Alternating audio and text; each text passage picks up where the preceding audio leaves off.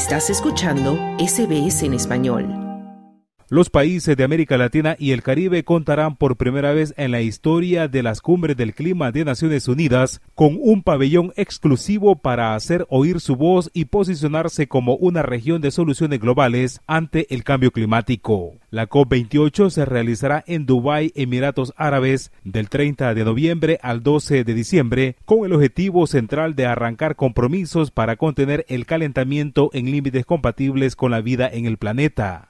Además, la cita comienza marcada por las incertidumbres tras un desalentador primer balance del Acuerdo de París para contener el calentamiento global por debajo de los dos grados.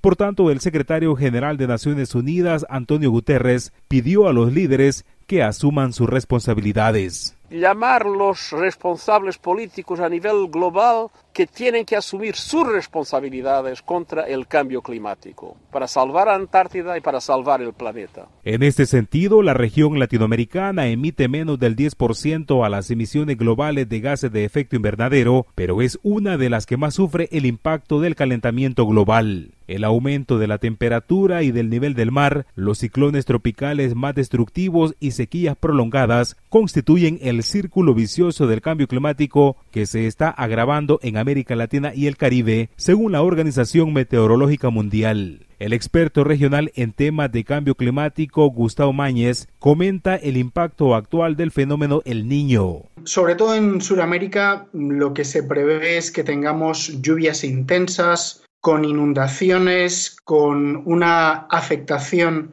en la agricultura en países como por ejemplo México veríamos en la parte pacífica pues una mayor propensión a huracanes y eh, pues en países como en Brasil, sobre todo en la zona del nordeste brasileño, un aumento del calor, pues un aumento también de la sequía, ¿no? Con pues el, potencial impacto en la, en la pérdida ¿no? de rendimiento agrícola, pero también un aumento de, de las temporadas de los fuegos. Por su parte, los ministros del Medio Ambiente de América Latina y el Caribe afinaron en Panamá con escaso margen de tiempo una común para llevar a la conferencia COP28 sobre cambio climático que comenzará en Dubái en pocas horas. La ministra de Medio Ambiente de Colombia, Susana Muhammad, comentó sobre la posición de los 33 países de la región latinoamericana. América Latina es uno de los continentes más vulnerables. Sus poblaciones son especialmente vulnerables al cambio climático.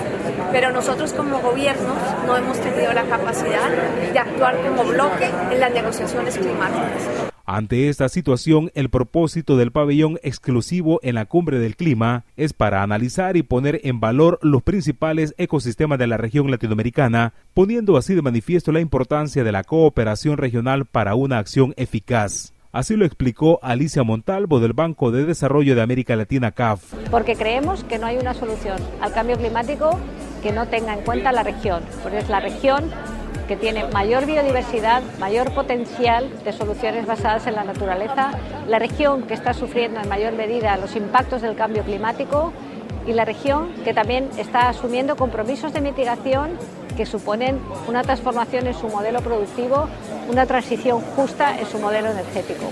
Con seis de los países más diversos del mundo que contienen el 70% de las especies de mamíferos, aves, reptiles, anfibios, plantas e insectos, América Latina y el Caribe es una región de soluciones. Además, la región tiene el 40% de la biodiversidad y más del 25% de los bosques a nivel mundial, mientras que el 50% de la vida vegetal del Caribe no se encuentra en ninguna otra parte del planeta. No obstante, debido fundamentalmente al aumento constante de las temperaturas, la región pierde biodiversidad con cifras muy por encima al promedio mundial. Sin embargo, el ministro de Ambiente y Desarrollo Sostenible de Argentina, Juan Cubandie, recordó que el financiamiento a los países en desarrollo es limitado. A nadie se le escapa que el financiamiento es escaso. En cada encuentro internacional se nos desvía del foco. Se proponen nuevos mecanismos, nuevos objetivos, nuevas metas. Se exigen más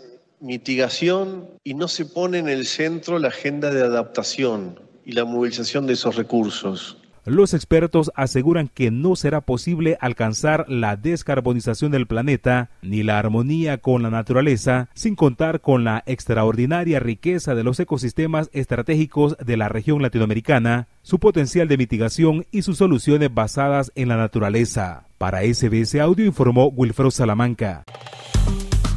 Dale un like, comparte, comenta. Sigue a SBS Spanish en Facebook.